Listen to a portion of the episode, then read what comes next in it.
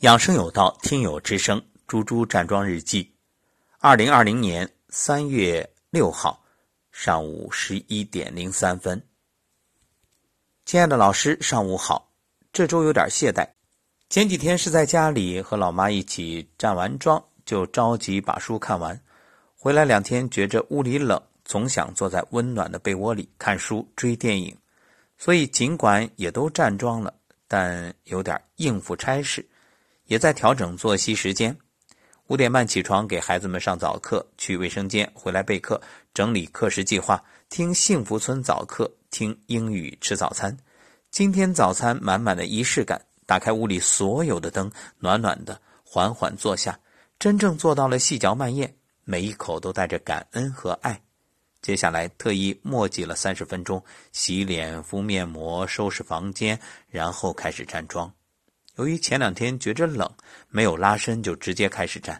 今天做拉伸的时候，刚开始觉着身体是僵硬的，拉伸完顿时感到血液循环快了，身体极为舒服。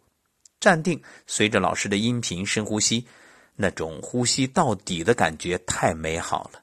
回想以前种种，不断的对自己说对不起，请原谅，谢谢你，我爱你的时候，还以为自己会像以前一样吧嗒吧嗒掉眼泪。还特意摸摸眼角，没有，还能想到自己面带微笑的样子。昨天已经过去，享受当下的美好时光。由于不想拿那么多行李，就把靴子留给老妈帮我刷洗。结果这两天脚冰凉，小腿也觉着僵硬，索性绷直双腿，弯下腰，靠近双腿，还不断的提醒自己身体畅通。一会儿功夫，小腿竟不硬了，脚也慢慢的热乎起来。再次站定。本来有点懵懵的头也清醒了，真庆幸自己又回来了，又认真的站桩了。跟老妈通电话，老妈还是那么认真的，每天早晚站桩，上下五个颤抖功一次。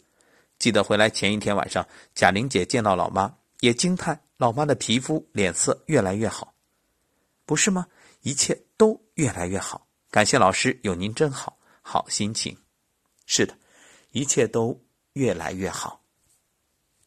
这站桩之妙，谁站谁知道。